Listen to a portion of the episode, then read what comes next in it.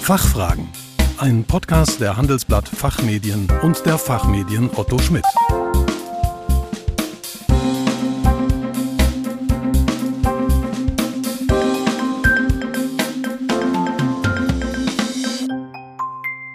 Hallo und herzlich willkommen bei den Fachfragen. Sie hören Antworten und Handlungsvorschläge zu aktuellen Themen aus Wirtschaft, Recht und Management. Mein Name ist Kerstin Pferdmenges und heute geht es um Aufsichtsratsvergütungen. Vorsicht bei der Besteuerung.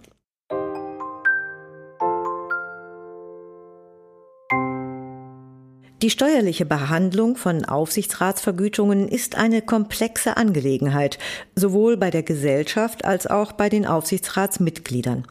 Besonders im Fokus steht zurzeit die Umsatzsteuerpflicht des Aufsichtsratsmitglieds, die sich gemäß der aktuellen Rechtsprechung nach dem sogenannten Vergütungsrisiko richtet. Abhängig von der konkreten Ausgestaltung der Vergütung können steuerliche Nachteile vermieden werden. Darüber spreche ich jetzt mit Rechtsanwalt und Steuerberater Dr. Alexander Kutsch. Er ist Gesellschafter bei Rödel und Partner am Standort Stuttgart und berät vor allem im Bereich Transaktionen und im Steuerrecht. Guten Morgen, Herr Dr. Kutsch. Willkommen bei den Fachfragen. Schön, dass Sie Zeit für uns gefunden haben. Ja, guten Morgen. Freut mich auch, hier sein zu dürfen. Herr Dr. Kutsch, mal zum Einstieg. Wie werden Aufsichtsratsvergütungen grundsätzlich besteuert? Für die Besteuerung müssen wir zwei Ebenen unterscheiden. Das eine ist die steuerliche Behandlung auf Ebene der Gesellschaft. Aufsichtsratsvergütungen bzw. Aufwandsentschädigungen sind steuerlich grundsätzlich Betriebsausgaben.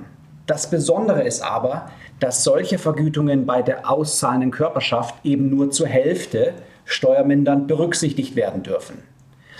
Und dieses Teilabzugsverbot gilt sowohl bei gesetzlich vorgeschriebenen als auch bei freiwilligen Überwachungsorganen, welche die Gesellschaft kontrollieren oder überwachen. Es greift grundsätzlich auch, wenn diese Personen zum Beispiel bei der Feststellung des Jahresabschlusses oder bei Entlastungen lediglich eine Art Votum gegenüber der Gesellschafterversammlung abgeben können, weil sie eben hierfür die Geschäftsführung bewerten müssen. Als zweite Ebene muss, muss man die Empfängerseite betrachten. Beim Empfänger sind Aufsichtsratsvergütungen bzw. Aufwandsentschädigungen als Einkünfte aus selbstständiger Tätigkeit voll zu versteuern. Ja, das ist sozusagen eben der, der wichtige Aspekt. Bei der Körperschaft nur zur Hälfte abzugsfähig, aber beim Empfänger voll steuerpflichtig.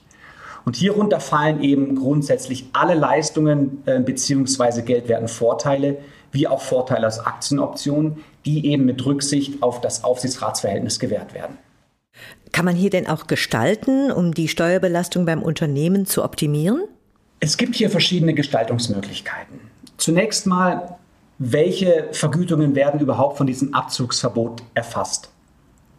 Erfasst werden Vergütungen jeder Art, die als Entgelt für die Überwachung der Geschäftsführung gewährt werden, wie zum Beispiel einmalige laufende oder auch variable Vergütungen für die Überwachung, Tagegelder, Sitzungsgelder, Reisegelder, Aufwandsentschädigungen, Geldwertevorteile wie Wohnung oder PKW oder auch die übernommene Aufsichtsratssteuer nach 50a ESDG. Nicht erfasst vom Teilabzugsverbot werden hingegen tatsächliche Fahrten, Übernachtungskosten, Verpflegungsmehraufwendungen, Bereitstellung von Büroräumen oder eines PKWs oder auch die Bezahlung von aufsichtsratsspezifischen Seminaren. Das heißt, solche Vergütungen sollten eben dann gesondert auch dargestellt und dokumentiert werden können. Wichtig ist aus Gestaltungssicht, dass bei Personen, die eher beratend tätig sind oder tätig sein sollten und eben weniger überwachend, dass bei diesen Personen die Zustimmungs- oder Vorschlagsrechte gegebenenfalls auch ausdrücklich ausgeschlossen werden können, um eben diesen Überwachungscharakter zu vermeiden. Dann könnten statt einem Aufsichtsratsvertrag eben auch Beraterverträge abgeschlossen werden, bei denen die Vergütung eben steuerlich tatsächlich voll abzugsfähig sind. Soweit die Aufsichtsräte zudem noch andere Aufgaben für das Unternehmen wahrnehmen, sei es als Angestellte oder eben als Berater, sollten diese vorsorglich auch klar von der Überwachungstätigkeit abgegrenzt werden, um den Steuerabzug zumindest insoweit zu gewährleisten. Das Gefährliche ist nämlich, dass wenn es Überschneidungen gibt zwischen der Aufsichtsratstätigkeit und anderen Tätigkeiten, im Zweifel das vorgenannte Teilabzugsverbot für alle Tätigkeiten gilt. Noch ein Hinweis zu der GmbH und Co. Bei der GmbH und Co. KG kann der volle Steuerabzug dadurch gewährleistet werden, dass auf Ebene der Kommanditgesellschaft und gerade nicht bei der Komplementär GmbH der überwachende Beirat bestellt wird.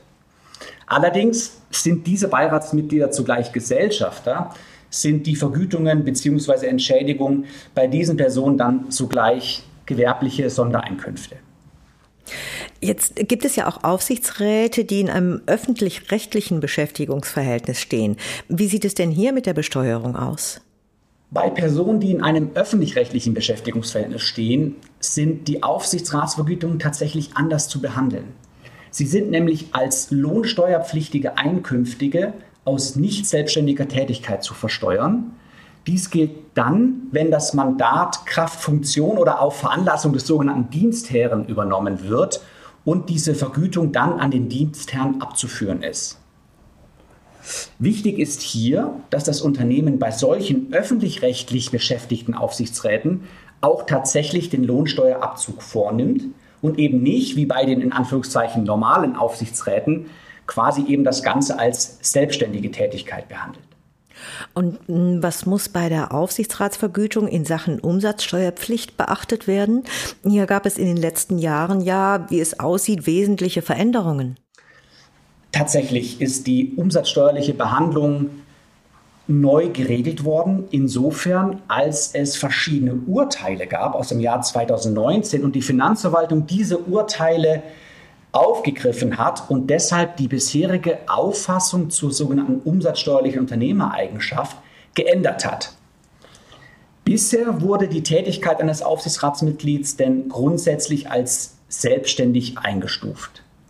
Das heißt, das Aufsichtsratsmitglied wurde immer umsatzsteuerlich als Unternehmer behandelt. Nach dieser Rechtsprechung und der Änderung der Auffassung der Finanzverwaltung ist die umsatzsteuerliche Behandlung nun nach dem sogenannten Vergütungsrisiko zu differenzieren. Was heißt das? Erhält das Aufsichtsratsmitglied eine feste Vergütung, trägt es demnach kein sogenanntes Vergütungsrisiko und wird auch nicht selbstständig tätig. Eine solche feste Vergütung liegt beispielsweise im Falle von pauschalen Aufwandsentschädigungen, Vergütungen für die gesamte Dauer des Aufsichtsratsmandats vor. Erhält das Aufsichtsratsmitglied jedoch eine variable Vergütung, trägt es ein Vergütungsrisiko und wird umsatzsteuerlich selbstständig tätig. Und eine solche variable Vergütung liegt beispielsweise vor im Falle von Aufwandsentschädigungen, die nach den tatsächlichen Arbeitsstunden bemessen werden oder soweit die Vergütung nach dem Erfolg des Unternehmens bemessen wird. Erhält nur das Aufsichtsratsmitglied sowohl eine feste als auch eine variable Vergütung, eine sogenannte gemischte Vergütung, ist das Verhältnis von der variablen zur gesamten Vergütung zu prüfen. Und beträgt hier diese variable Vergütung mindestens 10% der gesamten Vergütung im Kalenderjahr, dann ist zumindest nach Auffassung der Finanzverwaltung das Vergütungsrisiko so weit ausgeprägt, dass die Selbstständigkeit im umsatzsteuerlichen Sinne grundsätzlich zu bejahen ist. Ausnahmen sind nur in begründeten Fällen möglich und ich gehe davon aus, dass auch hier die Rechtsprechung ähm, auch nochmal eine Überprüfung vornehmen wird.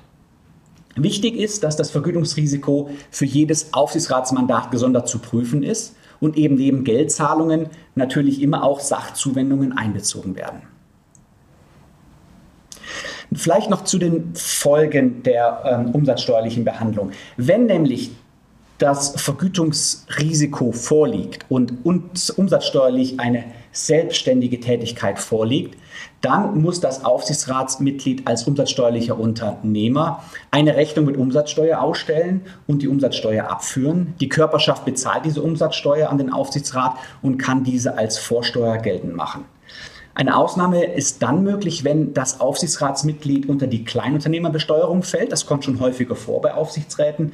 Das heißt, wenn eben diese Vergütung im letzten Kalenderjahr nicht mehr als 22.000 Euro betragen hat und voraussichtlich im laufenden Kalenderjahr nicht mehr als 50.000 Euro beträgt.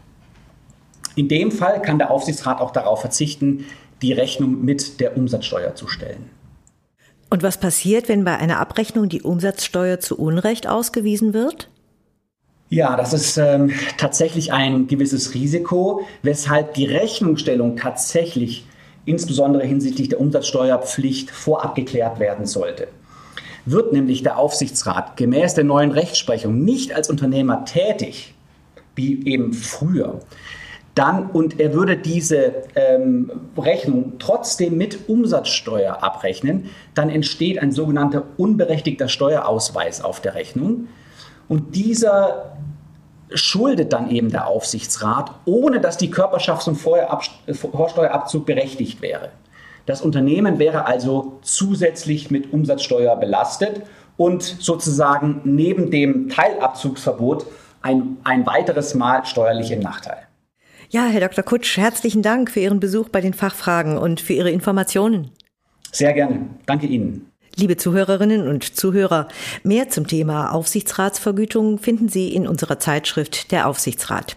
Der Link dazu wie immer in den Show Notes. Hoffentlich konnten wir Ihnen einige Fragen beantworten. Vielen Dank für Ihr Interesse. Tschö und bis zum nächsten Mal. Fachfragen. Ein Podcast der Handelsblatt Fachmedien und der Fachmedien Otto Schmidt.